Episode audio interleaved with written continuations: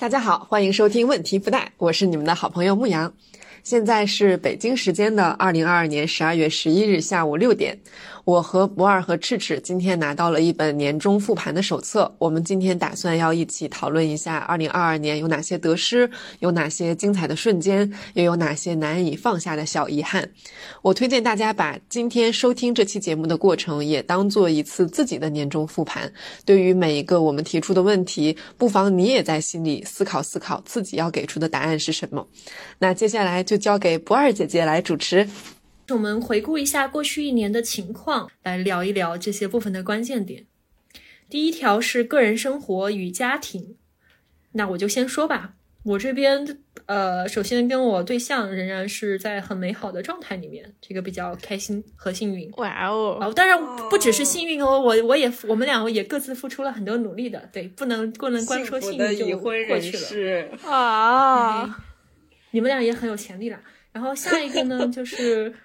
呃，因为疫情的原因，实在是冲击太大了，感觉我今年一年应该是没有出北京，然后最近一个月应该是没有出小区，挺足不出户的，就这个影响也很大。我觉得这个属于一个宏观环境的影响。所以你平时之前的生活一年。会就是到处跑吗？跑的也没有那么频繁吧，但是一年可能有至少去个两三个城市。而且疫情对我来讲最讨厌的事情是把我的蜜月给冲没了，这个事情我耿耿于怀到今天。对，你的蜜月。但是哦，你们原来蜜月打算去哪儿？就可能去去罗马，快能补上了，应该看这个形势。希望如此。去年一年基本上没跟我男朋友吵架，我觉得这个还挺了不起的。鼓掌！看我们当年录的那期播客是有用的，哇！请大家回去听第三期，那期的原本的名字叫做“情侣吵架问题不大吧”，但是更原始的标题应该叫做“情侣吵架怎么办”，就是除了分手还能咋办？这是牧羊当时最深沉的困惑，所以薅着我来我们俩一起录的。你看这个录播课。很有用的，就是一还了之后，这一整年就没有吵架，对吧？对，就是你跟别人讲，你就得信。就是我，我原来有一次在实验室里边讲什么调解圈那些，就是我在那个视频里录的。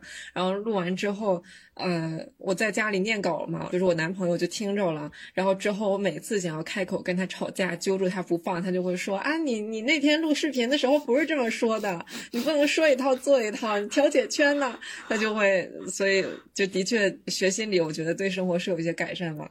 呃，听上去很重要的是，这个要利用这种言行一致的倾向，对对对对，辅助自己的伴侣。其实我本来想说的是驯服，但是还是辅助吧。我是被拿捏了，被拿捏了。嗯，幸福的被拿捏中，这是呢？啊，就是情侣吵架，除了分手。不是还能咋地？我是我是分手的那一个啊，大事也是一个大事儿，是大事儿。然后毕业了是大事儿，到协和来上学了。对，对你一共有八项，不用着急，一个一个都会轮到。我以为我的个人生活和学业和事业都是一起的，所以我就放一起说。学业和事业就是下一个，你不然就一起连着学业事业一起说了。也可以，我个人生活就是分手了，从两个人变成一个人，然后活得越来越快活，这是我最大的进步。原来是两个人活得很快活，现在是一个人活得很快活，呃，意味着我觉得在关系里最重要的还是自己，所以这是一个成长。是的，是的。嗯，然后我觉得我在我家的地位就是从一个孩子变成了成年人，不错不错，鼓掌。具体的具体的变化还是很微妙的，就是跟父母还有长辈说话的那个互动，就是我从那个被动的位置变成了一个主动的位置，这个要感谢我的咨询师的帮助。然后，那我进入到事业和学业，呃，学业就是毕业了，到协和念书啦，然后非常的苦，但是我。扛扛下了至少三分之一，这是最大最这是最牛的地方。事业的话，就是一直在坚持，问题不大。而且我最近开了小红书，非常有意思的事情，我发现我就发了一条笔记，是我之前发在极客账号里面的那个学习方法总结，然后这几天就已经有一千个赞加收藏，然后我就觉得哦，我找到圈子了，大家好像都很喜欢我的样子，牛逼，嗯，牛逼牛逼。你要不然说一下你的小红书账号？应该直接搜“赤赤”，问题不大就能出来我那个账号。好，呃，还有一件事儿特别重要，就是我尝试申请了牛津的那个罗德学者，虽然没有申上，但是这个过程给我的改变特别大。对，之后应该会有详细说的那个栏目，就先放着。哦，我觉得这事儿不赖你。我看了那个今年四个那个罗德奖学金的那个得主。中国的，然后有两个都是国际关系搞政治的，可能今年就不是心理学的年，我觉得啊是这样，就是罗德学者整个他就是要找一个未来的 leader，他就是要找领导力的人。然后虽然过去有一个别的理工科会升到这个学者，但是大多数都是跟呃文科、人文、社科有关系的专业。哦，咱是吃了专业的亏了，我感觉，嗯。没事，我这人就这样，可能就是不适合当领导者。没事儿，我觉得挺适合，不许说这种话啊。说到这个，就是可以展开一下，就是因为我在面试的时候有收到这种问题，说你认为就你喜欢的领导者是什么样的，然后你认为领导力最重要的东西是什么？然后我发现我在思考这个问题的时候有一个障碍，就是就是我总觉得，呃，想当领导者和追功逐利是挂钩的。然后我又很否认追功逐利是一件很重要的事情，就是我觉得还有比这个更重要的事情，在这个上面上我就很矛盾。我梳理的时候就会觉得，可能我不是你们要的领导者，因为我并并不想站在高位去获得什么权利之类的。但是如果想，如果说我想去给这个世界带来一些改变的，我还是非常喜欢做的。所以，我我发现我是这个路子的那种所谓的领导力。对，我觉得莫阳，你要不要？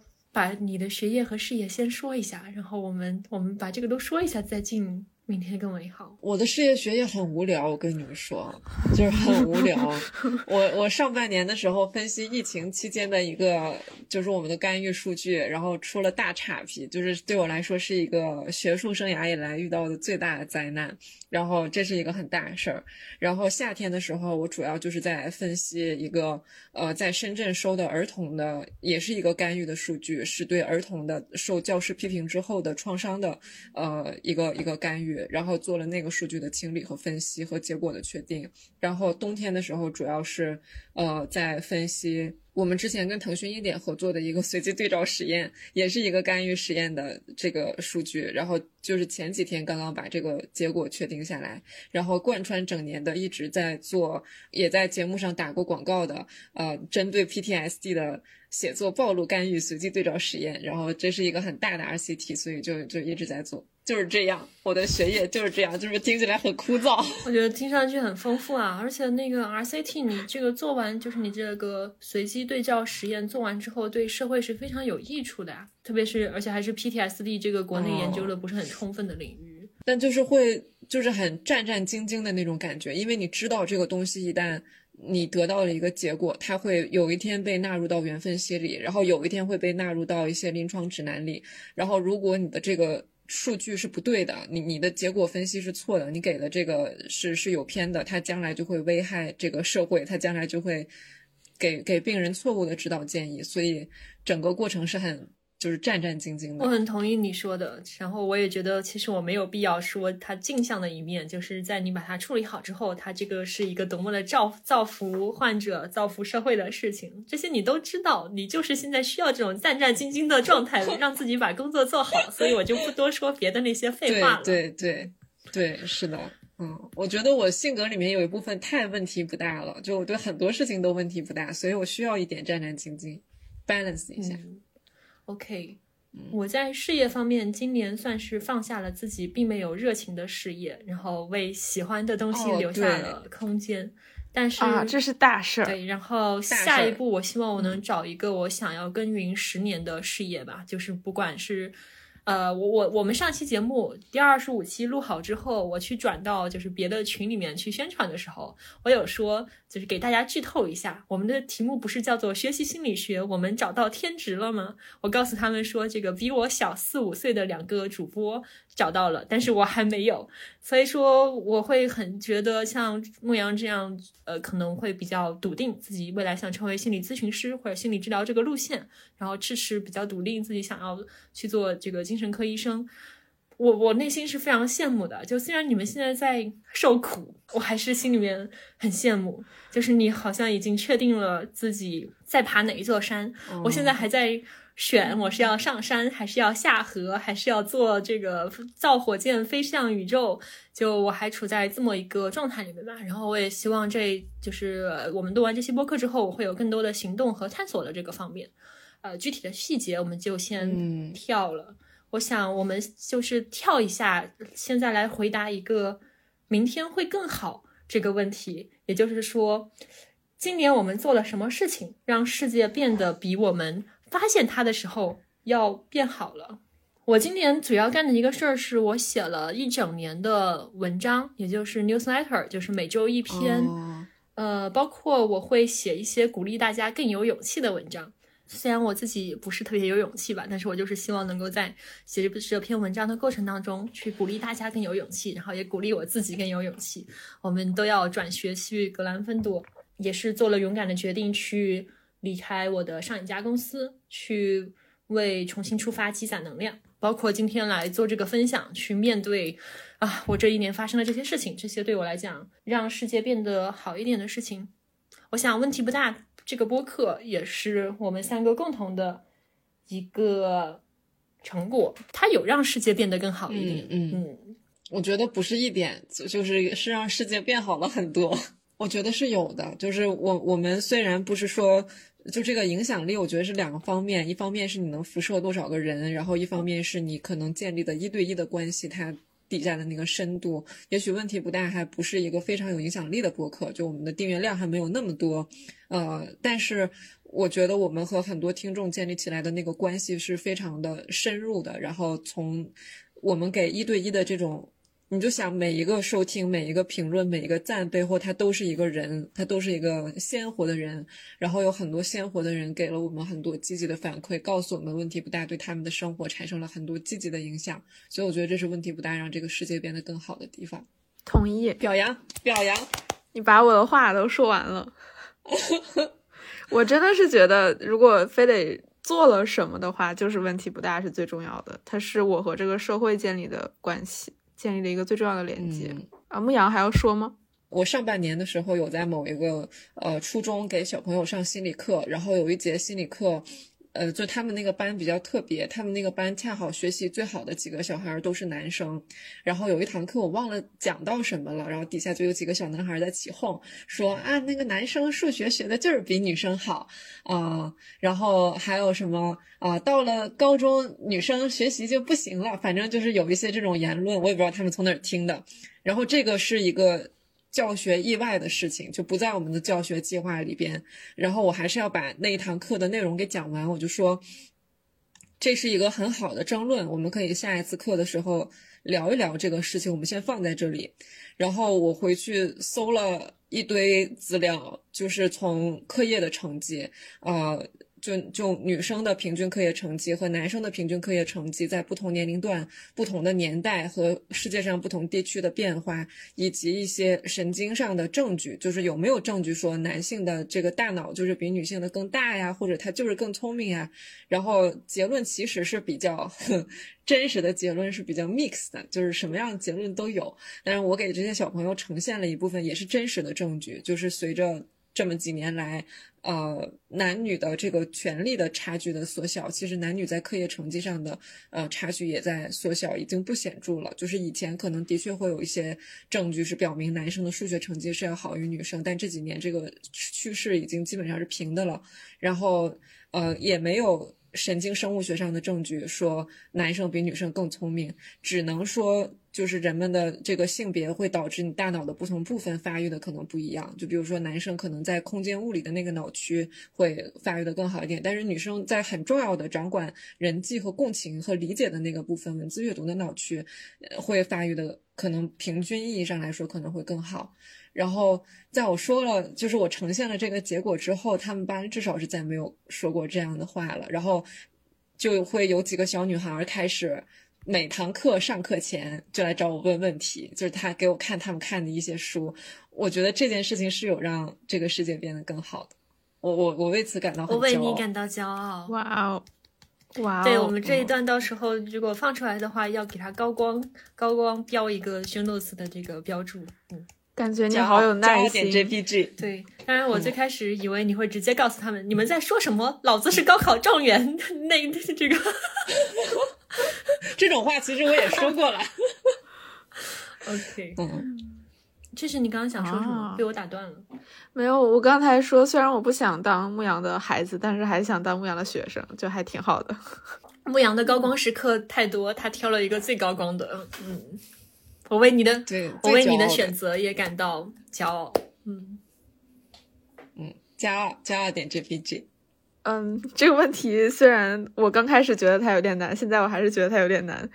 呃，可能 跟我的性格有关系，想到自己的高光时刻有点困难。但是我想到两件事情都跟危机干预有关系，然后为了保护他的他们的隐私的话，我就简单说，一个是我在本科的时候，呃，帮助的一个同学，然后他今年的时候出现了一些幻觉的症状，在那个时候正好是大早上，我本来上午有课，就收到他的消息说能不能陪他去医院，然后我就整个翘课去陪他去了医院。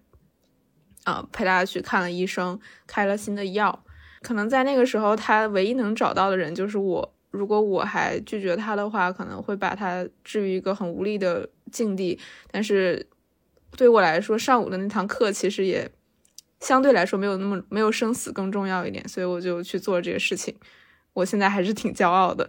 另外一件事情就是，也是我的一个朋友遇到了自杀危机，然后其实我已经。在协和开学了，就是很忙很忙很累很累，但是我还是找了三个小时跟他打电话，听他讲怎么了，然后能不能去陪他一下，能不能去帮他干预一下，帮他请个假呀，帮他找找咨询师这样子，然后他现在活蹦乱跳的，对我来说是很有成就感的事情。对，鼓掌。我就听完赤赤的分享之后，我觉得我明年要更多的就是跟真人。呃，去见面，去这样直接的互动，而不仅是就是可能是比较多的透过文章啊，然后这种已经成型的内容去互动了。嗯，这是你们两个人刚刚的分享，会很强烈的启发到我的一件事。所以，我们下一个话题刚好进入这个朋友和社群这个方面。朋友和社群，嗯，这块的话，我确实。呃，我今年其实是希望能够更加的活跃一点，希望能够去认识更多的新朋友，然后给自己找导师、找 mentor 和老朋友呃更好的连接。但是我没有做到，然后我希望明年能够在这方面有更多的进步吧。然后把我从赤赤和牧羊这边学到的东西，从问题不大的听友这里学到的东西，更多的复现到我的生活当中。我觉得可能跟你结婚了有关系，你就是一个有家的人，肯定就在外边玩的少了。有道理，但是哦，我知道了。然后我今年其实组织了两次线下的活动，和我就是读我文章的朋友见面。那么在现场会确实感受到，就是这种因为兴趣而结缘的人，大家在一起，那个场是非常非常奇妙的，就是那个氛围会有一期一会的那种氛围。在现场让让人恋恋不舍，所以我会觉得这是一个很迷人的事情。就可能，呃，可能我以前觉得我有一点点不喜欢人类，但是我现在觉得可能那是因为我以前比较封闭自己，走出去的比较少。那未来一年我还是希望能够更多的，呃，包括自己组织一些活动啊，包括更积极的去参与一些活动，然后来融入社群。我不小心把去年一年和明年的一起说了，来。说这个小团体让我想起，对我来说最重要的事情，也是一个团体。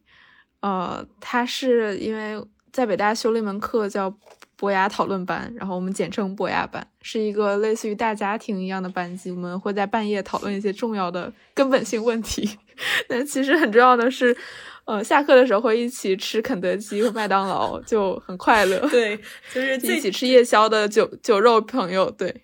你说，sorry，我就是说这个字，就是你在说我们半夜会讨论一些终极问题的时候，也没有举任何一个例子，但是马上就跳到了 最重要的是下课之后会吃肯德基和麦当劳。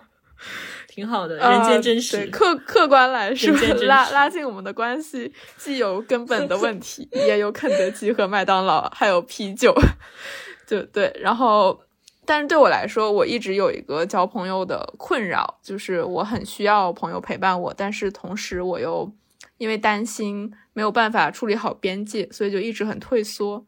就一直处于一个矛盾的状态，就我既需要又害怕的状态，然后，然后我经常觉得我不配得到这样朋友的爱，呃，直到我今年过生日的时候，对我，我刚才在想我的小团体怎么建立起来，发现是因为过生日，我就说我今天过生日，我唯一的生日愿望就是能跟大家一起吃生日蛋糕，就大家能不能过来一起开 party，然后就有呃，加上我一共是八个人。我们就在一个小教室点了生日蛋糕，然后一起吃，然后一起玩儿。后来我们八个人就建立一个小群，出之后就经常聊一些很很有意思，然后很亲密的话题，比如感情问题啊、学业问题啊，然后各个什么问题都谈。彼此之间就是我们相互都很亲。呃，还呃八个人有我的三人小群就有四个。我我有没有说清楚这个意思？就是我们虽然有一个大群，然后我们还有很多小群，我们三个人组成一个小群，其中有我的，一共是四个，反正就很神奇的一个。但是大家都没有特别大的那种勾心斗角的感觉，就是还是酒肉朋友，只不过我们因为不同的原因建立起了三人小群。然后可能是我今年最重要的一个朋友关系，到今天为止我们还是很好。其中一个朋友今天还跟我们分享了她和她男朋友的感情问题，我们还帮她支招。所以我发现我开始能建立很重要的朋友关系，然后他们对我来说也是重要的课题，对，是我的一个很重要的成长。我感觉跟你和是感到开心，对。就是和 和分手也有关系，我觉得，就是当你失去了一个对象，就会收获很多。哦，对，谢谢谢谢前男友，对我的影响最大的一件事就是分手。我发现我们今天到这儿有一个小小的阶段性总结，就是不管单身还是在一段关系里面，都可以很快乐。对，是快乐就是挡不住，挡不住。嗯。然后下一个问题是关于放松、爱好和创造力的。牧羊，你想先答吗？按摩。谢谢白师傅，我的年选按摩师白师傅，笑死。嗯，我今年读了大量的书，我其中最近我感觉最近读的这本是最喜欢的，就是叔本华的《治疗》，也就是欧文亚龙的那本书。诶，这是你瞪大了眼睛，你你有读过吗？啊，我读过。好像没读完。对我读书的风格就是读一半，明白。所以我读过 叔本华的治疗，是我有一天就沉浸式的读完了，大概那一天读它读了六个小时，然后就啊特别爽，就仿佛自己做完了一个长城的这个心理治疗。我会发现我跟叔本华还挺像的，虽然我像的都是他的缺点，开玩笑的，就是他是一个一身缺点的人。但是他唯有的两个优点，一个是他真的是个天才，就贼有才华；第二个就是他笃信自己是个天才。我从来都没有想过我自己是个天才，所以说我现在很嫉妒他。对，嗯，反正这本书会让我看到，呃，亚龙他把一个故事能够讲得如此精彩，然后把心理治疗里面的很多理论。把它贯穿的行云流水，就是毫无痕迹。你在读的时候，它就是一本流畅的小说。但是因为，毕竟我是心理学爱好者，并且和两个心理学正在学学习的专业人士是好朋友，所以从中间可以看出很多门道，就也很佩服作为作者的亚龙。然后这本书也推荐给所有呃对哲学比较有兴趣，对心理学也比较有设兴趣，特别是。如果你性格有点孤僻的话，那我一定要去读一读。啊，我我今年也呃，先先回博二的这个，我今年也读了一本亚龙的小说，就是尼采的那本《当尼采哭泣》。然后我读完之后发现，他作为如果就是如果你有背景信息说亚龙是一个心理治疗师，然后他很喜欢文学和哲学，然后就会觉得这个小说还不错。但是如果从一个文学的角度来讲，我觉得还差一点。就是我读完的一个总体的感觉，就是我觉得心理治疗好，但是文学好像总有那么点差点意思。我也说不清楚，就是隐隐的觉得文学性还不够强，这是总体的。但是还是非常佩服亚龙吧，就是他之所以这么火，一是因为他的团体治疗，第二就是因为他的小说实在是影响太大。今年有几个新的呃业余爱好培养起来，一个是呃开始打散打，打拳击。我是今年上半年还在北大的时候加了散打社，然后跟下来大半个学期的训练。呃，今年到协和之后，还是去旁边的健身房办了一个拳击课程的卡。虽然现在疫情没有办法去，但是对我来说非常重要的放松。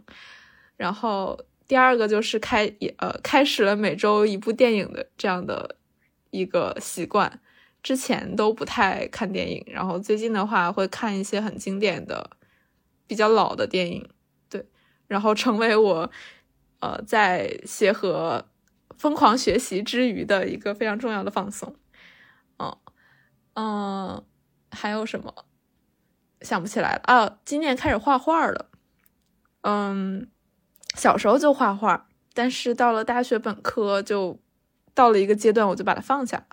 然后今年又捡起来了，契机是我们解剖课有一个呃画画比赛，要大家用艺术的形式表去表达一个解剖的结构，然后呃有一些著名的解剖的，就是。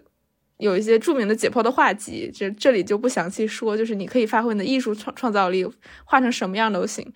我在入学之前就经常看公众号发那种同学的作品，然后有一个比赛叫比奈大赛，我们就可能会去参加这个比赛，所以我就开始画了，但是我还没有画完。什么叫比奈大赛？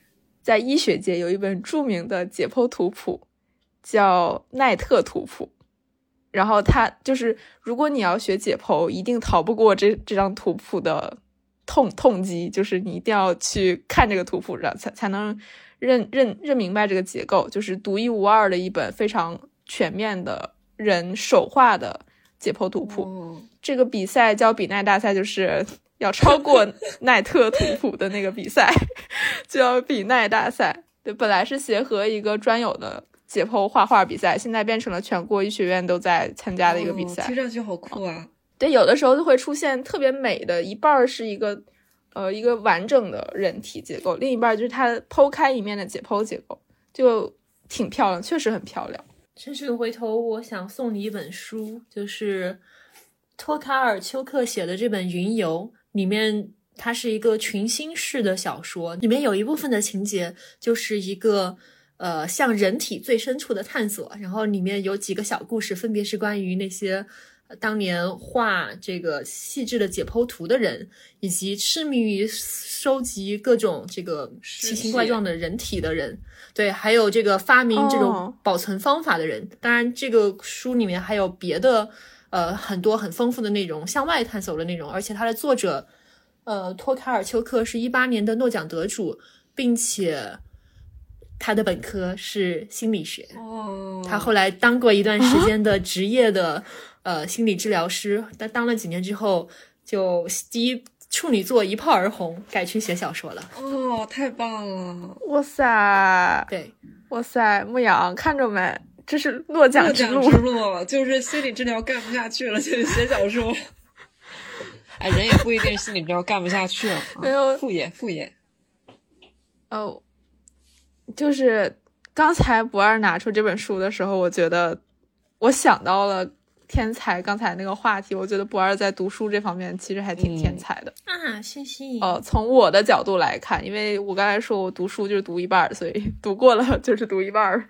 但是不二就是能，就是就是像像吸食一些非常好吃的食物一样。贪婪的把这个知识都吸进来，所以我觉得这是你天才的地方。的确，嗯，谢谢，谢谢曲曲。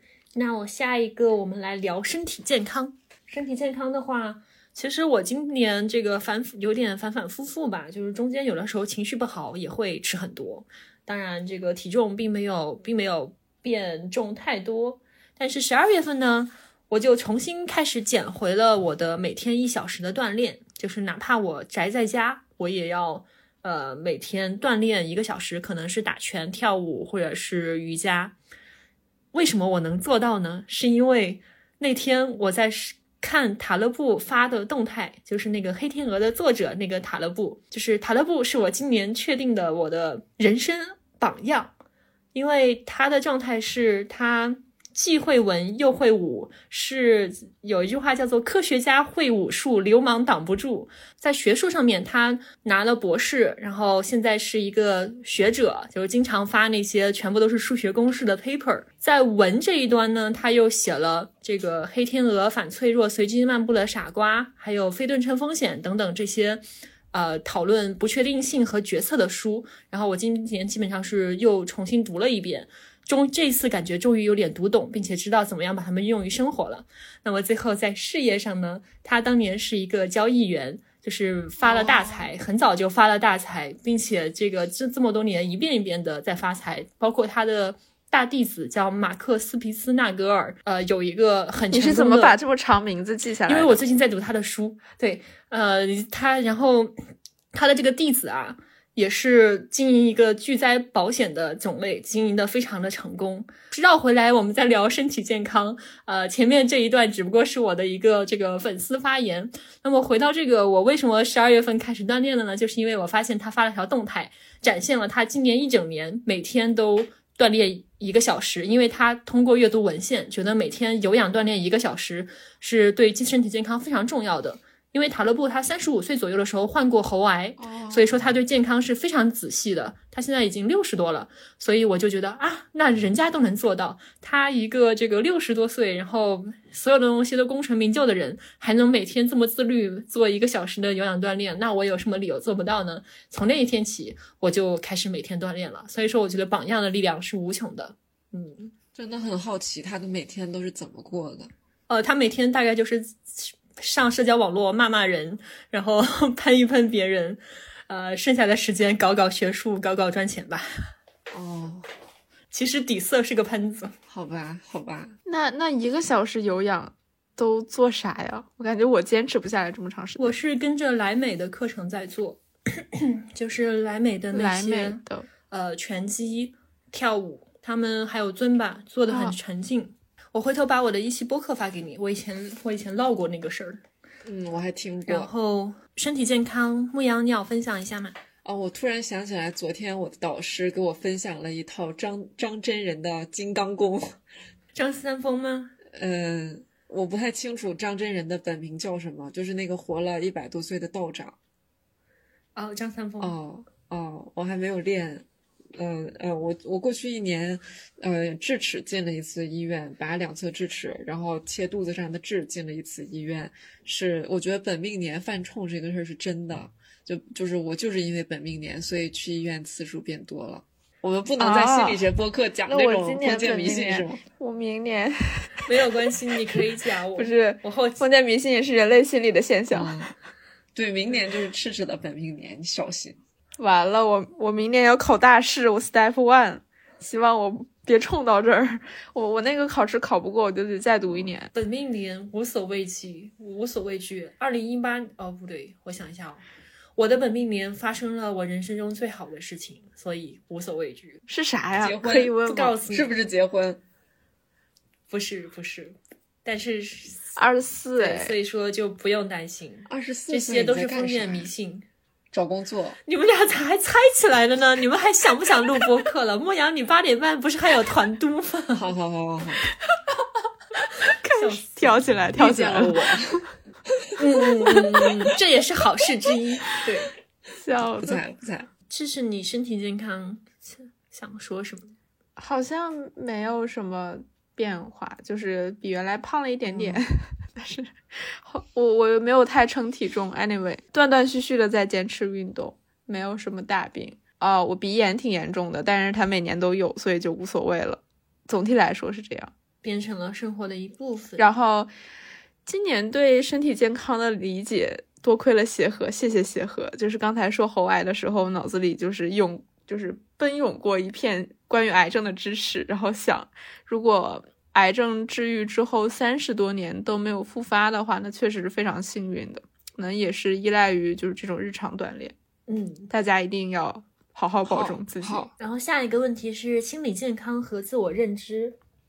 呃，我会觉得我今年的心理健康中间肯定是出现过反复的，但是我这个人变得更皮实了。那么用专业术语来讲的话，可能是心理弹性变得更好了，这是一件可喜可贺的事情。呃，我还有感觉到的是每周的写作对我非常的有帮助，这个东西堪比心理治疗，因为你会把头脑中很多碎片化的东西重新去把它整理成一个很有逻辑、很有条理啊，有时候也没有那么有逻辑，但是它会更整体的一个事情，然后还把它作为一个小的礼物分享出去。所以我会觉得写作对我的情绪的帮助还挺大的，当然录播课也是啦，但是不能夸这个播客太多遍，夸太多遍，剩下两个听到的人会骄傲的。所以，好，牧羊可以骄傲，已经已经开始骄傲了。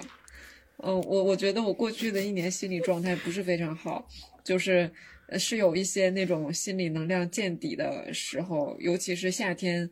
呃，自从我离开学校跟迟迟分开。回家基本上就是我一个人待着，然后我有很长的每天醒来是我一个人，睡觉是我一个人，一天都见不到别的活人的状态。我还打了几次那种，呃，我们给被试准备的危机干预热线。我觉得今年的疫情其实对大家的心理健康都是蛮大的挑战的。嗯，这个话题其实被讨论的有点少。也许我们哪什么时候可以做一期播客聊一聊，就是因为当这个应激的所有的事情过去了之后，就后续的要处理一些对留下来的症状。对，是的，对，眼下最重要的是先先把眼下的这些事情做好，就是眼下的这些事情应对好。我我前一阵子也是在隔离，我觉得。就是 醒来是一个人，睡着睡睡觉之前一直都是一个人，这种感觉真的很糟糕。这我的世界里所有的活人只有我自己，其他人都在线上。然后饭是送到门口，只能吃他们送来的饭。就而且我还要考试，就很恐怖。幸亏已经过来了，对，就是一种很抓狂的感觉。但是你又找不到人可以。因为所有人，其他人也很抓我就理解了那个《生活大爆炸》里面 Raj 说的，就是他孤独到什么程度，他会把左手和右手就在屁股底下压麻了之后，两只手握在一起，假装有人跟自己在握手。这是艺术照进现实啊！对，这应该是现，这确切点讲是现实照进艺术照进现实。是的，是的。哦天！幸亏现在已经慢慢的放开，就是很快的放开了。然后希望这种隔离离大家越来越远。人类还是需要社交的，真的。心理健康，我觉得我今年有很多进步。呃，这一整年都在跟同一个男性咨询师做咨询，今天上午还跟他线上见面。呃，我觉得他真的很适合我。就咱说挑咨询师得挑适合的、看上眼的。我觉得这个咨询师他的风格非常的适合我，然后我跟他讨论了很多话题，其中最重要的还是围绕着我对我自己的认知啊，然后我过去经历对我的影响呀，然后怎么面对现在当手头的压力。然后从今年毕业年终不是毕业嘛，然后从那个时候开始准备罗德学者的申请，然后从那个时候我们两个就经常讨论这个申请对我的。自我认知的冲击就是，呃，比如说，我觉得我到底是不是一个很好的人？一个北大毕业生觉得自己不好，可能还是有点毛病。然后我们就开始讨论这个问题：我该怎么去呃客观的认识自己，去就是向别人表达我我可以。可能我不知道听众有没有和我类似的感觉，就是觉得说说自己的缺点还不错，但是申请的时候你又不你又不能跟别人说缺点，你要跟别人说自己为什么适合申你想申请的东西，但是你又不想说假话，所以这里面就有一个矛盾，所以我就在调整自己的认知，同时申请是一个压力挺大的事情，呃，尤其是协和开学以后，同时要处理学业和申请的事情。呃，只要申请过的人就应该知道，申请是一件就是多线条、多压力多大的事情。然后，如果你同时又有像协和这样繁忙的学业，就会整个人密不透风的，就是没有心思想其他的事情。所以我在这个过程中就尝试去同时处理很多件有压力的事情，同时还能不崩溃。这个过程中，其实我咨询师还帮了我挺多，就是能够体会到。被深度共情的感觉，以及能够慢慢的面对自己的情绪，不能只感觉到我可以，同时也感觉到我不行，然后和我不行的感觉相处。我觉得这个也是很重要的点。我很佩服赤赤。好，夸我的时候要夸的具体一点，就是因为你打断了我，我正准备具体深而深入的继续讲下去的。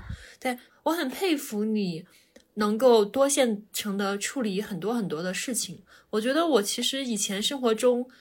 呃，很很长时间有一个困扰，就是我总会觉得啊，那随着我的年纪越来越大，我要面对的这些就是呃各个方向向我压过来的责任、提出来的要求会越来越多。那比方说，我未来想当一个特别好的妈妈，那么我这个东西是不是会影响我的事业？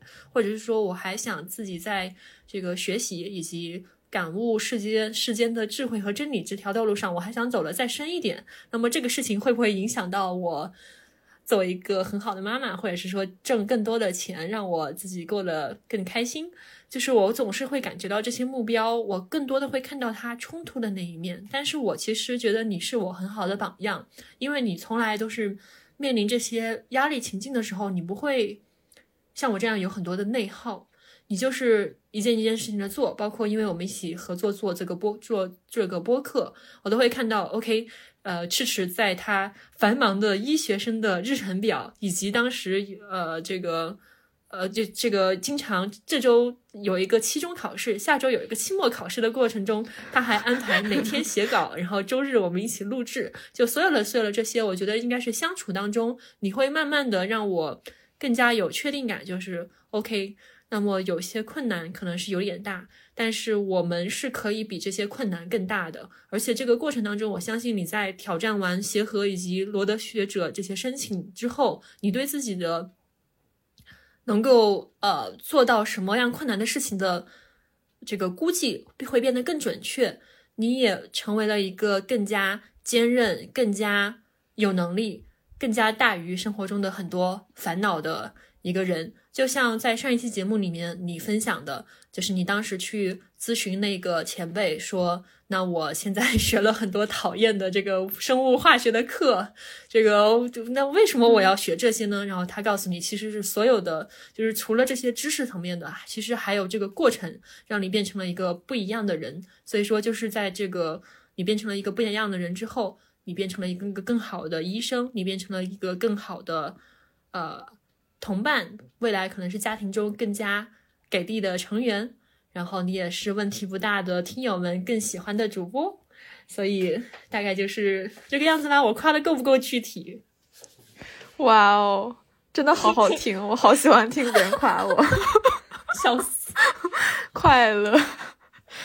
我我我经常会做一个对比，就是我自己真的觉得压力很大的事情太多，然后。挑战太大的时候，就会去空想一些名人，比如说，呃，某某企业的主管，或者说北大某一个教授，他同时要处理他的家庭的事情，可能还有孩子，然后可能比如说，如果教授还没有拿到教职之前，他要发多少篇 paper，就发多少篇文章，发不到数的话，就可能被辞退。那他辞退之后，如果拿不到工资，就可能要面临换一个学校、换一个地方，然后同时他的家庭问题又出来了。就是我觉得，如果他们的问题就是这这种问题，可能比我现在面面临的事情要大很多。我只不过就是申请失败而已，要么就是考试考砸了而已，就是其实没有他们那种压力更大。那他们都能面对的话，我也我也 OK 啊，就无所谓。我以为你会直接想林肯，没想到还是想了一些接地气的角色。林肯对我可能啊。我一瞬间没说到，但林肯确实是一个很重要的我的榜样。战争呢，还在那儿看戏剧，就是太牛了，那种感觉。那我们下一个问题是那些定义了你的习惯。定义了你的习惯的话，我想分享一个刚刚除了刚刚说的，我每周会写一篇文章，一篇 newsletter 之外，我现在大概从下半年开始是很严格的每天在记我的那个平衡轮。这个我在前面第三期还是第二期的时候有具体分享过，就是那些我们受益的好习惯。但是我也一度把它做的断断续续。但是今年下半年我就每天都会记录这个东西，我会记录当天我学到了什么，我感恩的五件事啊，我在财富呀、家庭啊、呃、心情啊、自我成长、创造力以及这个朋友，包括我日行一善，所有的这些维度上面。我今天做到了什么样子？呃，那经常也有需要杠掉的时候，就是我发现啊，原来这一天我在这方面毫无建树。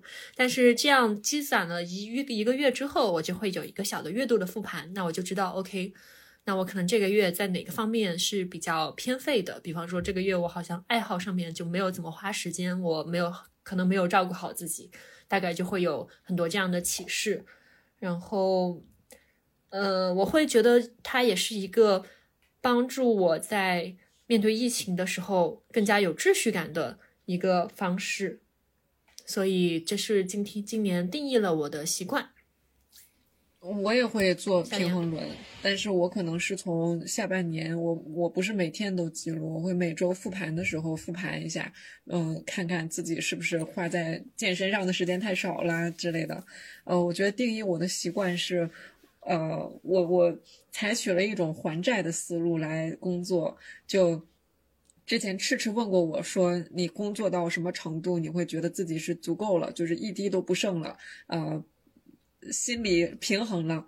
然后我觉得当时我给你的回答是，我觉得你一滴不剩的那个感觉就是很耗竭啊，你一定要达到那个很耗竭的感觉，你才觉得。是是心安的，但我最近给自己画了一个线，就是我每天是有一定的债务要还，这就是我作为一个，呃，就是作为我自己，我作为一个博士生，作为一个，呃，问题不大主播和我对这个社会负有的一些责任，我我每天就是有一些债要还，我我每周还完五十二个小时的债。就结束了就可以了。我我每个工作日还完九个小时的债，然后周末每天还完三个半小时的债，我就可以了。我再采取这样的一个算是一个习惯吧。然后我会制定那种特别细的，啊，那种那种计划。有很多人说，就是比如说精确到我我九点半要干什么，十一点半要干什么的这种计划很难坚持下来。但是对我来说很好用。我我觉得这个可能听上去有一点。我不知道你们为什么出现了这样的表情，啊，我高中的时候干这个事儿，到后来上大学就坚持不住了，除非是跟别人约了几点，其他的时间我只能只能自由安排。没有，我惊讶的是，就是在前面听到你说把这个东西理解成还债的时候，我还想劝一劝你。我说这个，你从换一个角度吧，它其实是就是你把它变成你要送给这个社会的礼物，你有很充沛的这种能量，所以说你每要每天送很多礼物。但是当你说到小时数的时候，我就发现这个立不住，因为我没有想到是一周要五十二个小时，这个还是有。我想一下，九九六是相当于是几个小时？是七十二个小时。对，九九六是七十二个小时，但是中间也应该是要带一些吃饭呀、休息的。所以，那你基本上已经快逼近九九六了。我的原来的那个想法就立不住了。所以，那牧羊确实很辛苦，抱抱牧羊。但我也并不是总能做到，有的时候我也会今天的债就是还不掉了，没有办法。也会有这样的时候，我会觉得比较愧疚，然后之后想办法再补上。然后我记得那个知名的某个院士写给博士生的信，说每个博士生应该一周工作七十二个小时。我觉得我暂时是做不到的，就是保持我能够健康活着的状态下，我现在每周最多就是还五十二个小时的债。我现在发现，我集中精力学习的时间平均是九个小时，那这么算下去，一周需要有八天才可以完成这个目标。嗯嗯，这还我不行，我我也暂时做不到。那该我了。今年年下半年的时候，大家有没有玩过一个朋友圈的游戏？就是你想到我的时候会想到什么气味？然后我给我的好朋友发，我的室友给我的回应是觉得我像薰衣草的味道。我说为什么？他说你总是睡觉，睡觉睡得多到我怀疑我们不是同一种生物。就是我，因为我的习惯就是。呃，如果有条件，就是早饭之后要补一觉，就是回笼觉；午饭之后要睡午觉，晚饭之后要睡晚觉，起来之后才能就是全力以赴的学习。就是我的精力是靠睡觉来补的，而且这个睡觉时间是在睡呃吃饭之后，所以我的习惯就是特别能睡觉。然后第二个习惯，第二个好朋友给我的回复是像咖啡，对我的血液里流淌着咖啡。我每天早上或者中午一定要喝一杯咖啡，这样才能保证我的精力。但是我还没有到那种依赖的程度，我就是喜欢那个味道，当然也有那个就是提高精神的作用。两个味道是我的习惯。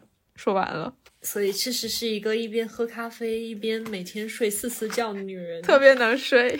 对，这种方法真的可以让我学习效率还挺高的。我现在的工作其实就是学习，就是博士生每每我们每个月还是有一些小点的补助的，就有点像嗯协和花钱雇我学习，那我当然要好好学习了。不错不错。那我们刚刚总结了过去一年的八个情况，下面下到下一页啦。下一页我们用六句话来总结自己过去的一年。那么第一个是我做过的最明智的决定。我有一个年初要做的失败计划，就是全年要冒险三百六十五次。对，然后呢，就是其实吧，我今天写了一篇文章，本来就是我想宣布这个失败计划已经失败了，因为它完成的 完成的这个完成率大概是个位数，就是我完成了大概百分之五以下的这个失败次数。但是在我在写那篇文章写到中间的那一刻，我就发现。不对呀，今年还有二十一天，他难道不值得再被抢救一下吗？就是我仿佛听到了他说，我还可以再抢救一下。而且前一段时间不是世界杯嘛，那个阿根廷踢荷兰，其实呃，我其实不看球，但是我对象他是梅西密，梅西的他也不能叫梅西密，就是我虽然不看球，但是我感情上是支持阿根廷的，但是我看到。我老公作为一个阿根廷的阿根廷国家队的球迷，他仍然会觉得荷兰很不错，是因为他们那一天就是踢到呃最后十分钟内，从二比零扳回到了二比二，然后又踢满了一个加时，最后点球大战就是以一个很小的差距惜败于阿根廷，所以我就发现哦，原来还可以，就是哪怕输也要像这样站着输。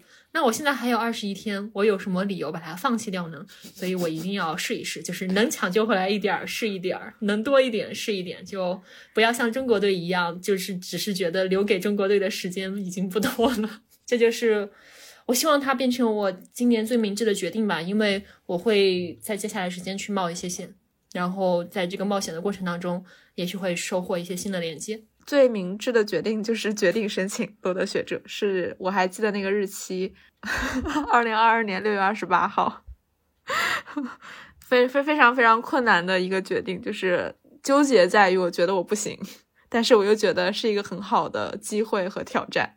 我希望在这过程里面，我慢慢的觉得自己行，所以我的确是实现了这个目标。至于结果，确实不是特别重要。嗯，鼓掌。下一个。牧羊经营问题不大，没有让他黄。对，牧羊有一次跟我通电话的时候说问题不大，是他的生命之源，着实的把我的眼泪给搞出来了。大概就是这样，朋友们感受一下。嗯，我有的时候修辞比较夸张。问题不大的朋友，生命之源不是水吗？百分之六十是《洛丽塔》里面的。哦，嗯，哇哦，My light of life，什么就是欲望之火啊，这种。啊，明白。就是那个巧言令色的这个对怪叔叔去。那下一个是我学到的最宝贵的一课。那吃吃先分享吗？啊，还是跟罗德学者有关。在一个小面试之前，就是跟我的导师通话，我说我紧张怎么办？然后他说你要把你的注意力放在问题本身，而不是结果。就通常引起我们负面的情绪的，就是焦虑啊、害怕啊，其实都是害怕失败了之后会怎么样。但是如果在这过程中，你把你的注意力放在做事儿或者是回答问题这个事情本身，你就不会感到害怕，而且有一种全身心投入的放松感，对我受用挺大的。嗯，我我很赞同这一点。我觉得我的最宝贵的一刻跟你的很像，就是我还是回到我暑假天天自己一个人待着，然后心理能量见底的时候，因为那个时候我觉得真的是有点逼近于崩溃了，然后。突然有一个灵感，就是有一个顿悟吧，就是之前我对焦虑的那个感觉是它是一个问题，我应该怎么样去对待它和处理它。然后，但是在那一刻，就是我觉得我我崩溃之前顿悟的那一刻，我突然意识到，也许我可以把它看成就是一只猫，然后这只猫想要跟你玩儿，然后它挂在你的身上，它可能在用它的方式跟你玩儿，它在抓你，它在挠你，或者它勒住了你的脖子。然后如果这个时候你去搭理它，它可能会觉得你继续想要跟它玩儿，然后你们就会开始一些缠斗。但是如果你就让它挂在那里，然后你你就想象你脖子上围着一只猫，你去逛街啦，你去写作业啦，你就该干嘛干嘛。那那它可能过一会儿无聊了，这只猫就从你身上下来了。我觉得这可能是。呃，我对很多心理现象的一种新的看法，是是我学到的最宝贵的一课。我觉得你这个比喻非常的生动，非常的能够印刻进脑海，就而且道出了一些真谛。我今天学到的最宝贵的一课，其实可以用欧文亚龙在《叔本华的治疗》里面有一句话来概括。他说的是：“当责备终止，责任开始，方开启治疗。”他的意思就是说，只有当一个这个想要解决自己某一个心理症状的人，他停止去责备别人，他既不再责责备这个天地君亲师，也不再责备金木水火土五行八卦，而是看到自己在这个事情当中的责任，然后切实的去付出行动，去承担这些责任，那么他的治疗才真正的开始了。嗯，这个。嗯，然后他以后就不会再鬼打墙的卡在同一个问题里面了，而是会开始迎来生活抛出的千千万万个新的五花八门的问题。嗯，对，所以我会觉得，嗯，我其实学到的最宝贵的一课是，我要更多的去承担责任。嗯，对，这一点非常的有道理，会让我联想到 EFT 它最开始的那个呃三句话的承诺。基本上都会有一句是：虽然我现在感觉怎么怎么怎么样，但是我要为我的身体和心理的健康负责。他会在所有的干预开始之前，先让来访者去声明这一点：我要为我的心理健康和身体健康负责。我觉得有的时候，当我自己在练习，我说出这句话的时候，疗效就已经发挥作用了。没错，就是决定负责的那一刻，它就是一个宝贵的时刻。拿下一个问题。我承担的最大的风险是我这个要跳过后，然后你们两个人分享一下。我先说，呃，我暑假为了申请考了三次雅思，然后那个线是小分至少要到七，总分至少到七点五，我考了三次都没考过。然后其中第三次就是在协和报到的当天，我上午去考试，中午赶紧回来收拾房子，把行李带到协和，然后去报到。那一天是我经历的今年最痛苦的一天。但是我觉得，就是很很累，很很耗竭，但是我觉得还是值得的。虽然也没考过，就是我觉得体会到了最难也不过如此，还能咋地？我我承担最大风险可能是读博，机会机会成本也是风险嘛，对吧？展现了较好的经济学素养。对。那下一个问题，这一年给我的最大的惊喜是。嗯，我觉得我收到了一些合作方的正反馈，然后让我意识到我自己是很能干的。我我并不是一无是处的。是的，我有的时候会有这种不合理信念，就是说我一无是处。所以说，我觉得这些合作方的正反馈对我来讲，呃，是很好的礼物，是对于那个陷入不合理信念的我来讲是个惊喜。但是逐渐我会习惯它的，所以明年肯定会换个惊喜。我做的是英文版，英文版是那个惊喜，它是 surprise，surprise 是一个中性的词，所以我填的是分手。给我最大的惊讶的事情就是我被分手这个事情，哦，非常的惊，非常的出乎意料，然后把我的生活拉入到另外一个阶段。但是我还是要感谢这个经历。对，我有见证这一切，就是我还记得，就是。赤赤刚刚分手的那一天，我恰好跟赤赤在学校里面，然后吃晚饭，然后当时赤赤整个人是一种木僵的状态，就是一种不知道对不知道发生了什么，不知道天地为何物的一种状态然后！我记得那个状态是是一个很对。我还记得你那天穿着皮衣，就是这 应激就可以记住一切细节。你穿的是皮衣，我那天吃的是。学武的，就是加三的干煸仔鸡饭。哦，好吧，真的是好细啊。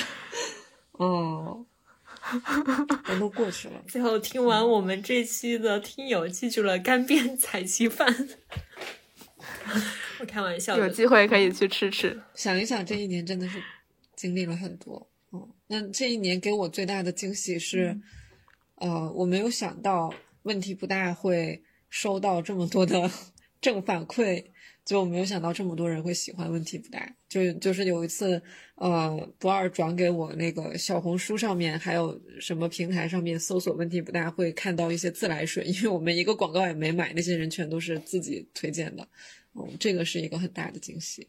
哦，我入驻小红书了，大家可以关注我，搜索“赤赤杠”问题不大。再一次打广告，是，也可以搜索“心里的小羊”，就会看到这个牧羊的小红书。我小红书然后下一个问题是，耶，你就可以看到牧羊长啥样。哦哦，对。然后下一个问题是我为他人做的最重要的事情是，这个一个是我写的 newsletter，就还是有三千个人在看啊，所以这个这个还是很重要的，每周我都有陪伴哦。嗯，但是其实可能真正的答案是，我给我的伴侣带来了理解和快乐，这是他自己承认的。所以，嗯，哇哇，对，就是我，反正你们两个人还在这边一副这个啊，磕到了，磕到了的样子，我就再多说几句。是这样的，就是亲密关系那本书里面有一个量表，你可以邀请你的伴侣一起做。那么，比方说牧羊现在和他的对象老胡一起写，那么牧羊就填一下。牧羊的心当心里面认为老胡是怎么样看自己的？他可能有十个维度，就是每一个从一到十，你自己打个分儿。然后老胡填一个他自己的真实版本，他是怎么样看牧羊的？这两个表一对比，你就会发现啊，原来呃，你的伴侣心中的你是比你自己认为他心中的你要好很多的。可能有点绕，但是到时候这个量表我把它放到秀 notes 里面，大家自己。就是有兴趣的可以去做一下。那我做完之后，我有两个特别惊喜的事情是，就是我有两个指标，一个是有多么的亲切和温柔，我给我自己大概打的是六到七分，然后我对象给我打满了，就是满分。还有第二个是有多么理解人，我大概也是给我自己打了六到七分。我对象仍然给我打满了，但是其他还有一些就是别的特质上面他打的是跟我一模一样的低的，所以说就是他并不是不客观的人，他并不是完全是为了让我开心。那么这件事情就让我很高兴，而且透过他的打分，我就知道他我我确实给他带来了理解。嗯，所以这是我为他人做的最重要的事情。天，哇，真的什么样的？婚后生活可以这么美好呀？也也也也也有吵架的时候，也有吵架的时候啊。我也很简单，刚才说过了，考了三次雅思都没过，屡战屡败，这是我最大的事情。我我完成的最大的事情很还是很无聊，就是 我觉得不能说是完成，只能说是阶段性的进展。就我一直过去从从我接触科研以来一直在做的那个呃。针对 PTSD 的写作暴露干预随机对照实验，我之所以把它定义为一个最大的事情，是因为这个团队变得很大。随着我们收被试收的越来越多，然后这个实验做了线上版本和线下版本，我们的评估师、咨询师加上呃研究助理的。这个团队还有督导可能要到七八十个人，而且这七八十个人还是有更替的。有一些朋友他可能保研保到别的学校去了，他可能就退出了，然后还会有新的学弟学妹进来。呃，我我我会想，就是七八十个人，他们因为各种各样的理由聚集在这里，然后他们都投入了很多的时间精力，然后所有人都把心放在这里去完成一件事情，然后我能够 be part of it，就是在这里面起到一定的作用，这个是让我觉得很。重要，很骄傲，所以我会觉得它是一个最大的事情。我完成的最大的事情，其实前面也提到过，就是我坚持写了一整年的文章。嗯，这个形式本身其实对我来讲就是挺重要的，因为我很想透过这件事情实现不要半途而废这个目标。就它本身就已经挺好了，而且其中有些文章真的写的很不错哟，收到了广广泛的好评。这个，然后也有几篇这种要多方采访。初稿的活儿也有读了这个几十万字之后总结成了五千字的文章，所以还是蛮骄傲的。嗯，那打个广告，就是怎么样能去看你的这个 newsletter？呃，就是这个 newsletter 呢，它就是一个很难被发现的一个机制。我会把链接放在我们的 show notes 里面，大家可以在 show notes 里面订阅。你可以用邮件订阅，也可以用微信订阅。啊，然后那个名字就是我的中二的赋予理性。对，为什么叫赋予理性呢？因为缺啥叫啥。好的，下一个问题，这个叫做六个问题，在总结自己过去的这一年。我们挑几个问题，就是跟前面不重复的来说一说。那对你影响最大的三个人是谁？你们谁要先说吗？我我写了，其实我写了四个，没关系，我就写四个。第一个是今年哈，第一个是前男友，第二个是在北大的导师，第三个是我的咨询师，我花钱了。第四个是问题不大，问题不大有俩 人，问题不大，对，有俩人。没关系，就五个，我就写五个。不不不复习支持。嗯，我有两个是家人，然后还有一个人是一个远方哦。其实远方的榜样还有很多很多个，呃，但是我有点 羞涩，所以我可能不提他们的名字了。对这个问题，我这样处理。嗯，小杨呢？好。啊，一个是我男朋友，因为我觉得我要是不第一个说他，他听到了会吃醋。那对我影响最大的第二个人就是我的老板，因为他给了我很多的帮助。然后对我影响最大的第三个人就是我的同桌，然后是我们实验室的博士后，他是有一点介于老板和我同学之间，因为他已经拿到一个博士学位了，他懂得比我多。然后我很幸运的跟他的研究领域比较重叠，然后所以他我们有一些科研上的合作，还有很多地方会。呃，教我很多东西，我从他身上学到很多，而且他就不像老板，他可能没有那么多功夫来管你，但是因为他是我同桌，我们每天都待在一起，基本上，然后所以他是那个耳提面命的教给我很多东西的人，所以我一直在心里面把他当成我的小老板，嗯，我我很感激他，他真的教给我很多东西，而且人非常 nice。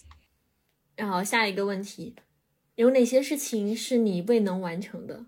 哦，我的失败计划进度堪忧，我还是要努努力，努努力。嗯，你这话说的就很凡尔赛，就是哎，今年我好努力的想要失败，那怎么办？人生全都是成功，就是失败就是没有完成。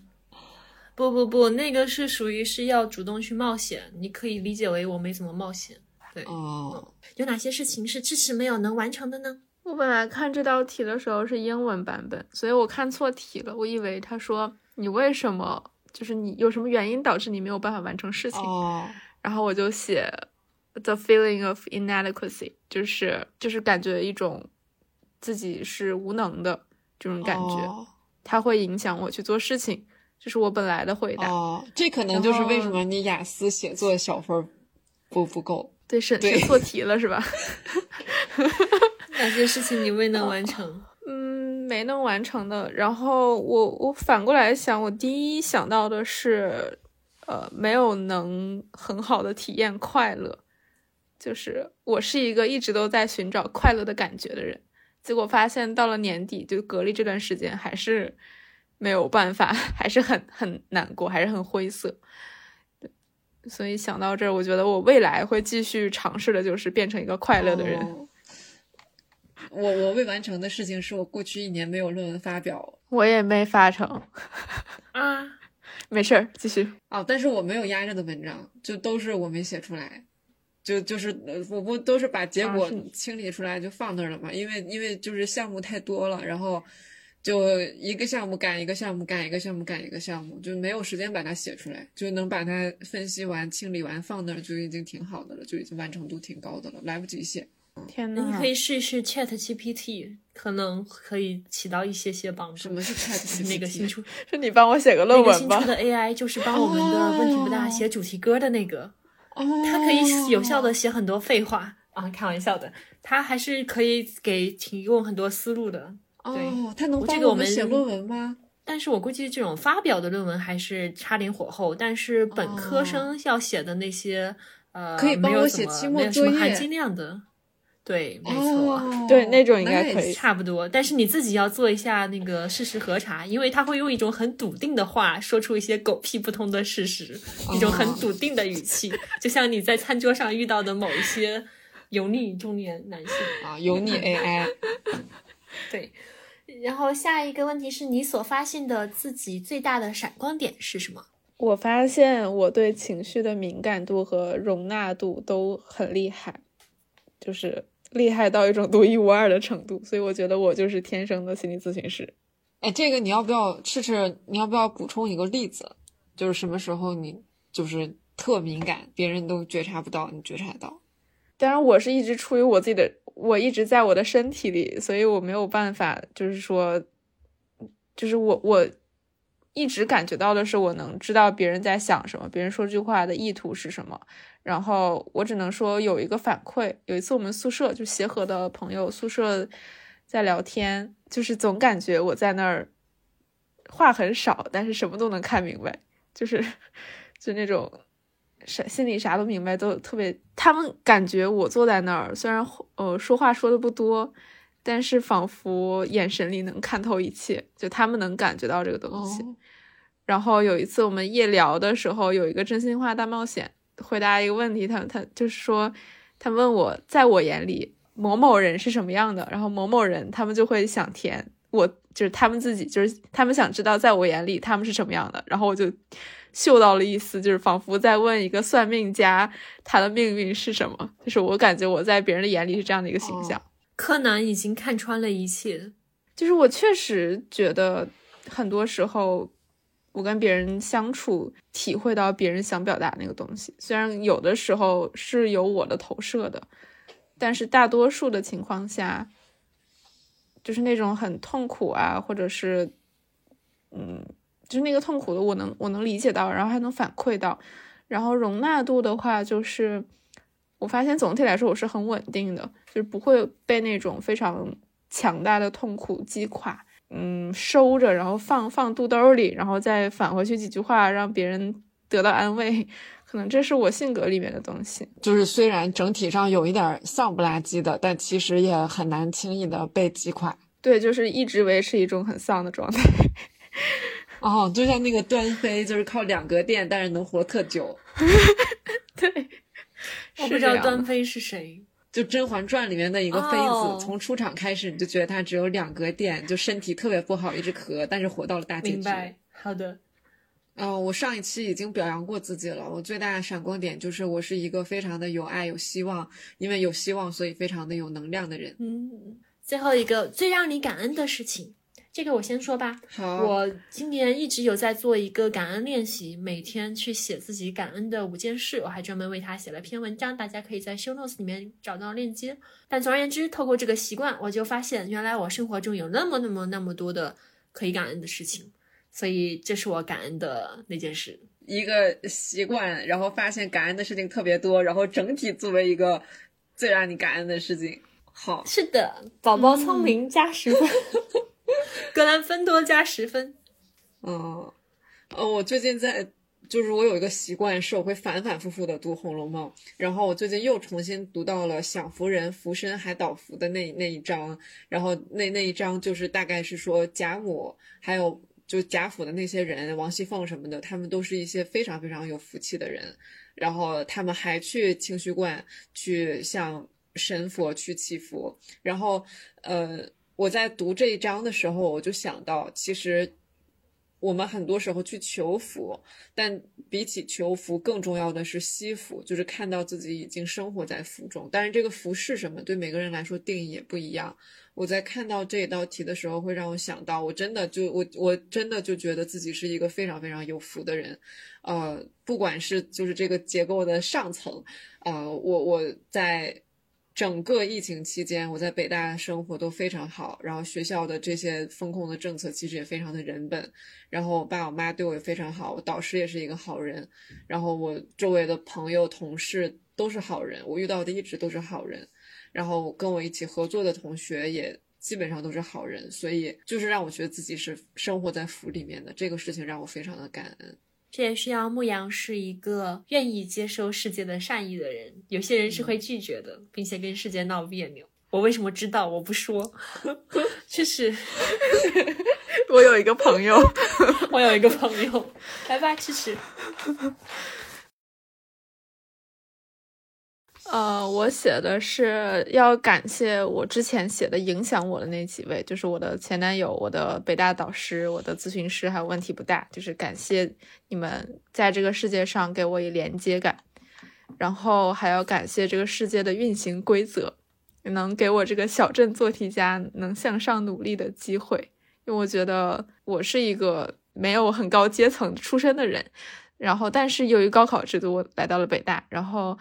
呃，由于协和招生的制度，就是我能考上协和来了之后，我发现我的很多朋友、很多同学本科就出国了，就是家里还是很有钱的。然后我就发现我是一个独苗苗，我是一个少见的小镇做题家，所以能走到这儿的话，就很感谢这个世界运行规则还能给我机会。最后就是感谢这个世界上还有爱，就是我我在飞机上写的，当时的心境是觉得从北京回家。这个旅途就很很给我以漂泊感，就觉得我在北京没有根儿，没有特别没有亲人，没有特别亲的朋友，我是一个要飘回到我小镇的人。我还是很感谢在北，就比如说认识你们，就是尽管表达的方式不一样吧，就是还是在表达一种爱吧。嗯，人还是有牵挂的，没有牵挂就要挂掉了。这是我想要唱一首《感恩的心》，然后配上手语歌，感觉就是刚刚嗯，感谢这个世界给我以生命。在莫阳刚刚说我现在想唱一首《感恩的心》之前，我还感受到啊，我们此刻好像出现了一个那种特别美好、特别美妙的沉默，也就是有的时候心理治疗室里面会出现的那种沉默，然后很很快感恩的。新的那个歌词就透过牧羊的提醒钻入了我的脑海，非常好，特别谢谢支持我，好有画面感。感恩的心，感谢有你，还有动作，赞。我我非常喜欢知识的分享。那个牧羊，你好像半个小时之后是不是要开始团都？是。呃，各多。我发现我们今天可能只能做完，就是总结上一年，没有办法录几个下一年开启了，因为它真的很长很长。我们就总结完剩下一点吧，剩下对春节之后再说吧。好，来吧。那么下一个是最佳时刻，我们描述一下去年最棒的、最难忘的、最快乐的时刻。嗯，在这里可以，你可以画下来，然后，但是我们今天录播课就描述一下吧。那当时你会感觉怎么样呢？有谁在你的身边？你在做啥？你还记得哪些气味、声响或者味道吗？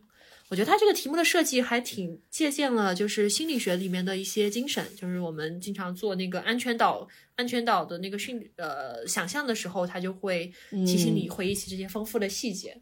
其实这个最佳时刻真的是可以起到这样一个作用。嗯嗯，我已经有答案了。OK，那你直接你直接说吗？你来吧。既然是他，他题干说是最棒的、最难忘的、最快乐的，然后我发现我最棒的、最难忘的有经常是很难过的时刻，我在里面挑了一个快乐的写，说就是，嗯，是暑假的时候，我留在学校这边准备雅思，然后有一天晚上是很晚了，然后就是学完了要下班了，就是跟。呃，之前提过的，就是北大的导师，就是出来散步，就是回回去出来散步，然后就在未名湖，就一圈一圈的绕。我们一边走，然后一边讨论医学的问题，就是说，说什么东西能促使你去想要从事医学？我就说，最开始是因为特别想帮助别人，后来发现这个领域本身有很多困难，呃，未解的问题。所以就是又希望能解决这些问题，又对这个问题很好奇，所以是好奇能够带着我想继续走得更远更深，所以想去，比如说去学医，去学更多的知识，去做科研。然后就讨论到，因为这个导师他自己做的是 亨廷顿氏症，是一个神经退行性疾病。就说到这个疾病，它虽然是一个有生理基础的，但是也有很多精神的症状。那它背后的原因可能是什么？就是讨论一些这样的同行之间讨论的感觉。然后那天晚上，因为已经很晚了嘛，就在未名湖边上走累了，就坐在那儿。正好是湖旁边的一棵树，有一个石凳，就坐在那儿，然后往呃抬头一看的，呃抬头的时候正好看到那个月亮是圆的，就是一个圆月之夜，坐在那儿讨论一些非常重要的问题，又和我的恩师，所以我觉得那当时还拿手机拍了一下那个月亮，嗯，就说啊，这是很难忘的时刻。他对导师也说，就是很难忘的时刻，就之后不要忘记。我跟这个导师有过很多这种类似的时刻，就是我能拿出一大堆。我发现确实的人生中真的是有各式各样的好老师，既有之前在上中学的时候推荐赤池去看一点金庸，不要那么读金庸，对，也有后来大学的这位授业恩师，嗯，就嗯，真的。影响我很大。小杨要分享，嗯，我的时刻可能没有这么的，呃，高大上，呃，是有一天某一个周末，呃，我在我男朋友住的那个地方，然后我和他躺在一起，然后他可能就我们没有做什么特别的事情，他可能在那玩他的，然后我在那里刷淘宝，然后在那一刻，在那个世界的北京的。小角落的一个出租屋的一张小床上，我觉得非常的幸福，就是我觉得非常的那一刻，我觉得非常的安全，然后是无忧无虑的，然后好像生活里面只剩下一些，就是我要买点什么好东西，一种很快乐的感觉。哇，感觉好安稳。嗯，对，有家的感觉。啊，我也想要，羡慕嫉妒。你可以回头把这个就是明年的那个部分做一下，然后在那个部分许个愿，或者是立个志，然后嗯，我觉得很有很有很有愿可能实现。呃，我想的那个时刻是有一天傍晚，我从奥森穿过，这个时候是深秋，所以说所有的荷叶已经枯萎了。那么我路过一个小桥的时候，它北边就是这个桥北面，你可以看到一个很大的荷塘。在夏天的时候，这些荷叶都是挤挤挨挨的，但是因为那个时候已经是十月底了，所以说所有的荷花都只剩下了残荷，那么水面就露出来了。在我大概五点左右路过那个桥的时候，那一会儿天边的夕阳突然间就是。点燃了这个这个荷塘上方的几片云，然后这个云是放射状的，它看上去就像凤凰的翅膀，它是那种粉色混一点点金的彩色。那么再加上它在荷塘里面的倒影，就是这个倒影是穿过所有的残荷，两相呼应，就很像是一个。凤凰张开了翅膀，我在手机里面找到了我那天拍的照片，到时候看一下合适的话，我把它放到 show notes 里面。那所有路过的人其实都在同一时刻在那个桥上停了下来，大家当然都是掏出了自己的手机在进行摄影。但是我在那一刻刚好是有一点点风凉凉的吹过我，我会感觉到特别特别的惬意，就是呃可以。那一刻会成为我的一个像安全岛一样的时刻，我想到它，我就会感觉到平静。那么那一会儿，我是觉得我的心是特别特别安静的。我以前读吉姆·罗杰斯的书，他是一个投资人，曾经环球旅行过两次，其中有一次是骑摩托，然后他们穿越撒哈拉沙漠的时候，呃，穿越撒哈拉沙漠的时候应该是开车啦。开车就曾经在沙漠中间待过几个夜晚，然后到了夜晚的时候，他突然间意识到现在周围是寂静无声的。他从前在任何地方，他以为晚上已经安静了，但是并不是，那个时候总是有一些底噪。而那一次，他是在沙漠正中间才意识到，原来真正的寂静是什么样子了。我觉得我刚刚描述的那一刻，其实是给我了我那种。寂静的感觉，而且它的那个氛围也很妙，因为我其实是站在一群人中间，我们共同的被这个一期一会的场景，呃，一期一会的美景所吸引了。我们之间没有交谈，但是我们之间有同样的一种默契，对大自然的美的敬畏。然后我们在那边大概可能两三分钟之后，这个景象就消失了。它就是呃那一天的阳光，那一天独特的角度，那一个恰到好处的时点，然后那么张开的一瞬的凤凰翅膀。所以这是我想到的那个时刻。嗯，很动人，感觉听上去像散文一样。我我第一个印象是想到了我高中的时候读龙应台的《目送》，里面有一些龙应台自己拍的照片，其中有一张就是拍的残荷，但是他跟博尔描述的景象是，就是氛围是相反的，是那种，呃，乍一看上去就像画的墨水的画。但是实际上仔细看，发现是拍的照片，就是一幅很萧瑟、很枯萎的感觉。对，但是还是很有有那种震撼的感觉。嗯嗯，我还很喜欢这个题目，听听大家的回答让我感觉很棒。如果有听友听到这里想分享的话，也欢迎你这个包括在评论区评论，或者是在 show notes 里面找到我们的邮箱投稿，我们都很乐意。收到你的评论和来信，还有分享，嗯，那下面一个问题是：过去一年是否有让你无法释怀的事情发生，让你感觉，比方说是让你感觉不舒服的行为或者是话语？也许你可能会对自己感到生气。小册子呢是建议我们把它写下来，并且原谅它，哪怕没有。想好没有准备好去原谅，也可以先记下来。你们要分享吗？我不然我我我我先来分享一下吧，就不管最后放不放出来。嗯，其实我觉得我中间有蛮长一段时间非常的愤怒，因为我愤怒的是失去了权利，就是我愤怒于外界的环境剥夺了我的很多东西。但是呢，我就今年复习了一下陈嘉映的那本《何为良好生活》。它里面其实有提到一句话，大意是，就是没有谁向你许诺过会有一个呃完美的、强健的、昌明的外界环境，从来没有这么一个许诺。那么就再结合我今天前面有提到的，我今年学到的最大的呃感悟，就是当责备停止，责任开始，那么真正的疗愈。才会开始，所以这是我今年，呃，曾经一度有点无法释怀，但是最后决定去努力克服的一个事情。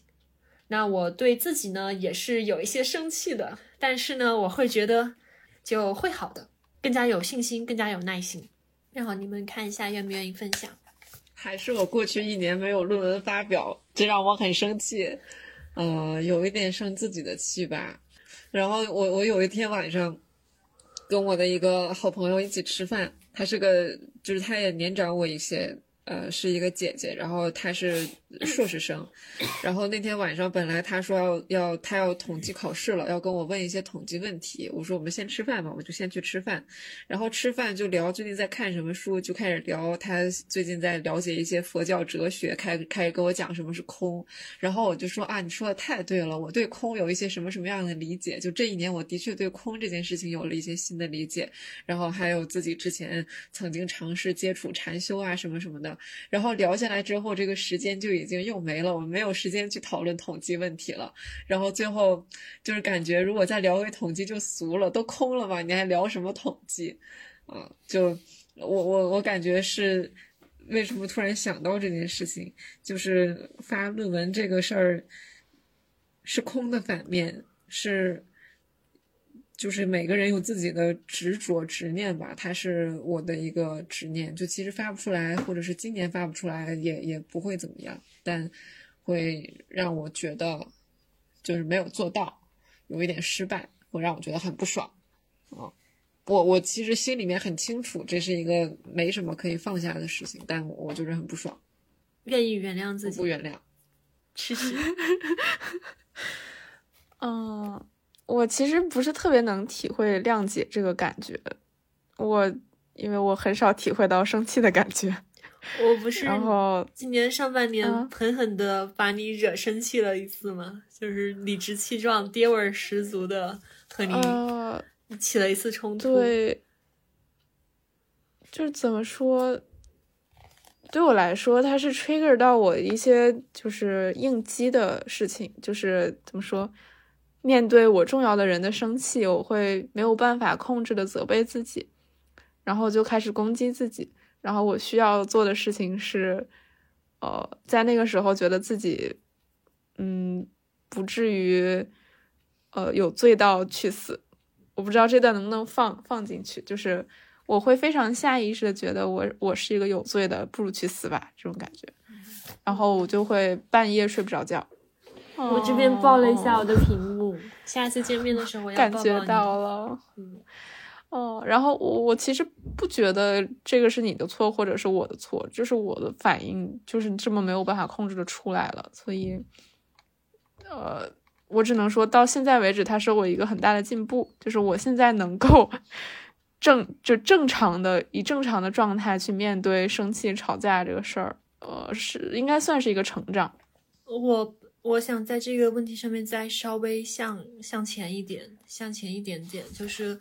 我理解你刚刚大概说的是，你可能认为这件事情可能也不是我的错，可能也没有一个特别明确的指向。那我们就用一个叫做因缘聚散导致导致它吧。那我现在想问的是，如果说就是是有一系列的因缘导致了你当时的那样的痛苦，你愿意去谅解那个因缘吗？愿意。哦，我要哭了。我觉得可能就是。就是生下来就是这命吧，所以除了谅解没有别的选择。哦，呃，牧羊，你还想多说吗？或者我们进下一个？进入下一个题吧。哦，我觉得刚刚你们的表达很很美。哦，谢谢小杨。那下一个问题是关于放下的，也就是我们还有什么想说的话吗？是不是有什么东西需要在新一年开始之前去放手呢？然后我们他是建议我们想一下，然后把这些事情都放下。这个事儿我还是来先说吧，但是我觉得也不一定，我们到时候放出，而且这个好像给会给我们今年哦快收尾了，嗯呃，我想说的是，我现在会更加的明白，我的咨询师曾经提醒我说，我是和客体相处的时候是有一个固定模式的，如果我非常的出色，我表现的非常好，呃，付出很多，那么我很快就会开始感觉到不公平。我会积攒大量的负面情绪，我感觉我没有被公正的对待，或者说我感觉我被剥削了。就不管是什么情境吧，可能比方说在工作场合里面，我可能会开始去看马克思的那些东西来证明我被剥削了；在这个亲密关系里面，我可能会开始看女权的东西来证明我被剥削了；在什么什么什么的地方，我会去看什么什么东西来证明我被剥削了。但总而言之，就是那个感觉其实是先出来的，然后我再倒回去找理论。但是，当我如果就是前面我说的是这种当我很出色的情况，但是当我不够出色的时候，我就会开始担心被抛弃。就像今天本来你们两个人录制的，就是准备计划是你们俩录制，我当时心里面就隐隐的觉得，天哪，那这一期要是数据爆了的话，会不会就是意味着这个播客没有我可能会更好？天哪，那这要怎么办呢？不行，我这个我看一看，我要是能一起录，我还是一定要来录，大概就是这么个感觉。所以说，他当时是告诉我，就是说，你看这两个位置是这样的，那这两个位置中间还有那么那么那么多的位置，你其实 是被自己的早年的一些信念卡在了这两边，但是你完全现在可以去找一些更舒服的位置了。那我现在有点懂他在说什么了，所以我是正在挪动位置。那么以后呢，当我非常非常出色的时候。哈哈，老娘就是这么丰盛和优秀和天才，这些是我送给你们的，你们收着吧。这个，这个大大概就是对我的环境，我要这样说。而且我会，也许可以借鉴那个塞内加，一个古罗马的哲学家，他的那个布计方式，就是他永远去为别人付出的时候，他就预先觉得这个东西已经被一笔勾销了，就是说这个已经是一个。不会被收回来的东西了。那么，但凡有任何东西回馈给他，他都会觉得哇，这是个惊喜。然后我意识到这里面确实是有一些智慧在里面的。那么，在我不够出色的时候，这个就是回到我们这个播客，其实经常也会谈到一件事情，是无条件的价值感，就是无论发生什么，我自己向我自己承诺，我永远不会抛弃我自己，我永远都会去当。呃，过去的我还有未来的我的好朋友，我会像牧羊一样成为他们的好朋友，像智齿一样成为他们的能干的朋友。所以就是。就是这，这是我目前想到的啊。但是呢，所有的这个认知层面的干预，它要是不能够落在行动上面呢，它也就是就是空的。所以说，我现在告诉了你们我的模式，你们以后偶尔看到的时候可以戳我一下。就是我，我是我是意识到了，但是我不一定能做得到，所以我准备放下我原本的模式了。小杨在哭，小杨就是。在刚刚我讲的时候，他就一直像一个咨询师那样的点头，而且他的那个 有爱的妈妈的人格已经占据了他的整体，有一点有点催产素上头。你可以说一下你在想什么吗？嗯，就是我能感觉到你说的你的那种课题的模式，我我能感觉得到。嗯，然后，但我觉得我真正被感动的是你在最后说你愿意，呃，做的那些尝试，然后你要永远做自己最好的朋友，然后永远不会抛弃自己。我觉得这一点让我非常的感动。嗯，最近有点催产素上头。嗯，八点半你的团都要开始喽。嗯。还有九分钟，找回一些现实感。Sorry，嗯嗯，我没有想到特别多要要放下的事情。我我可能希望自己放下的是一个对对生活的控制感吧。嗯，允许允许生活是失控的，不知道明天会发生什么。呃，不知道这个数据分析出来。是不是显著的？不知道实验什么时候能收购足够的被试，然后也不知道明天自己是啊，这个这个疫情会怎么样？会不会明天就被传染了？还是我明天还能来上班？也不知道我跟我男朋友什么时候会结婚，什么时候会有钱买房子，就接受所有的不知道，然后。呃，把生活真正的看成一道浪，啊，我可以选择冲上去，而且它不会是安全的。冲浪不是一项非常安全的运动，我我很可能会冲不上去，或者是跌下来。但是生活就是这样，我我我会相信我的，呃，灵魂永远是很安全的。然后就是把生活只是看成冲浪，然后放手，这是我的一个期许，嗯嗯。要放下的是内疚感，就是做自己想做的事情，即使违背了别人对我的期待，我也不用特别难受，很简单。嗯，这就典型的抑郁和焦虑的两种放下。对 对，我想我 share 一句话给你。就是我之前看那个我前面提到的我的偶像塔勒布，他为自己的弟子的书写序的时候，里面写到一句，他说要 have the fortitude to live without promises，就是要有那种在没有任何许诺的情况下，仍然去继续生活工作的坚韧。我觉得你是一个非常坚韧的人，从我们当年。呃，在北大的课堂上认识开始，你就是一个非常坚韧的人。我相信你会把你的浪冲得很好的。嗯，谢谢你的日行一善。这倒也不会记入日行一善了。我一般日行一善会记那种什么有人伸手党问我问题，而我居然就是没有告诉他 May I Google it for you？就是我是那种其实可以很很刻薄的人，但是因为我要。每天做一件善事，所以说过去一年各种各样像这样问我的问题，我都非常友善和 nice 的回答了。但是结果我发现这样是有报偿的，就是就是还是比刻薄是更好的策略。所以这个确实是教会了我一些事情。那么我们非常快的啊，最后用三个词来形容你的过去的一年。我用的三个词是辞旧迎新、成长和幽默。呃，就是辞旧迎新，是因为我生活中有大的变化。成长呢，确实是我今天的一个主线。那么幽默呢，就是因为我写完前两个词，本来想找一个很正经的词的时候，这个幽默它这个词它就是跳出来，它不让我写别的，它就是说，天哪，你人生就是要好玩儿，好玩儿，选我，然后我就把幽默写了下来。嗯，支持或者牧羊犬，嗯，你毕业啊，毕业很重要的人生转折。然后挑战挑战了申请，挑战了协和的学习，呃，自信正在锻炼中。嗯，我选三个词的话会是啊，勤恳、感恩，还有平淡。过去一年没有什么大事发生，就是很平淡的一年。如果拍成电影的话，就叫《平淡的不二生活》。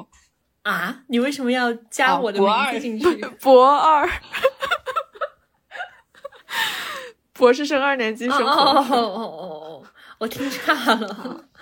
平淡的博士二年级生活，听上去很像什么机智的医生生活。嗯。是指你把过去的一年用一个书籍或者是电影来呈现，你会怎么样给它命名？你先问牧羊吧。平牧羊说他的人生是平淡的博博二 生活。那我先分享我的吧。我的是凤凰羽翼，就可能跟我的那个年度的时刻有关，就会感觉啊，凤凰要涅槃重生啦，然后要挥动它。璀璨光辉、美丽的翅膀，然后带给世人以启发。嗯，我我我选死亡诗社，它里面有一些呃同学情、师生情，有死亡的问题，也有一些很形而上的那那种东西。对我这一年的进步很多，感觉跟死亡诗社的那种呃活在当下，然后又很努力的抓住的感觉很像。那么，其实最后还有一句话是：如果还有什么别的你想写下来，或者是有些人你想说再见，请记在下面。啊，其实我说再见的是我之前一起工作的同一个公司的同事们。我希望下一次见到的时候，我们都会很好，都会实现自己的愿望。然后也非常的谢谢他们，因为我其实以前是一个有福之人，只不过我经常跟世界闹别扭，所以说并没有体会到这种福分。嗯。所以我非常感谢他们以前把福分带给我。哇，那么过去的一年已经结束了，还有十，还有二十天就结束了啊。呃，我以为你要倒数十九吧。你们刚刚那个过去一年告别，就是还有什么别的事情想说？这个其实是道题，你们还有想说的吗？还是我们就准备 over？我的时间已经不允许我说了。我感觉你的团都到了，你的团都到了。嗯，就先这样吧。好的，那我们过去一年总结好了，这个这个反响好再做新的一期，反响不好拉倒了。但我觉得这个总结对于我自己来说还是很有意义的，很受益。是呀，我也很受益。我会觉得一起做，一起做会比不这个叫什么？一起做比自己做好像还是会有更多的思考和想法和碰撞。